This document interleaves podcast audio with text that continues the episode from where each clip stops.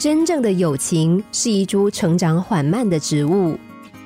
有一名青年喜欢到公园喂食鸽子，起初鸽子都很畏惧他，看到他就拍着翅膀飞走。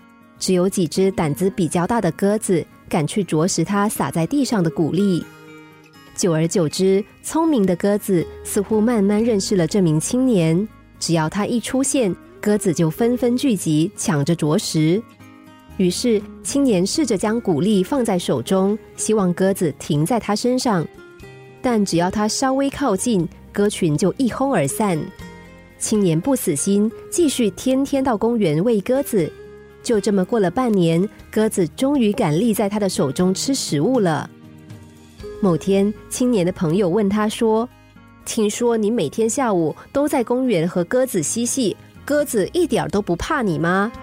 青年得意的说：“没错。”他的朋友于是提出要求说：“我也很喜欢鸽子，但他们很怕我，你可以帮我捉一只鸽子吗？”青年一口气答应了。他说：“那有什么问题？那些鸽子都是我的好朋友。”隔天，这名青年没有带饲料去喂食鸽子，而是带着一张捕鱼网。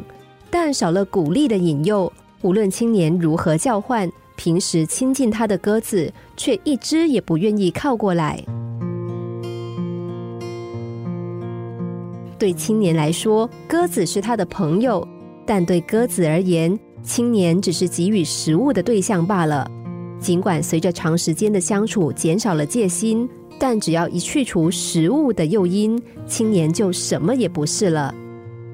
仔细想想，在我们的生活周遭，其实也有不少的歌行朋友呢。当你握有权势，这些人便对你百般亲近；但当你一无所有的时候，任凭你苦苦哀求。他们也不愿意靠近你，我们怎么能够不提防他们呢？不过，如果你真的不幸遇上这种人，其实也无需太在意，因为这次经验虽然损失了感情，却也让你学到了最宝贵的一课，那就是了解谁才是你真正的朋友。心灵小故事，星期一至五晚上九点四十分首播，十一点四十分重播。重温 Podcast，上网 U F M 一零零三 t S G。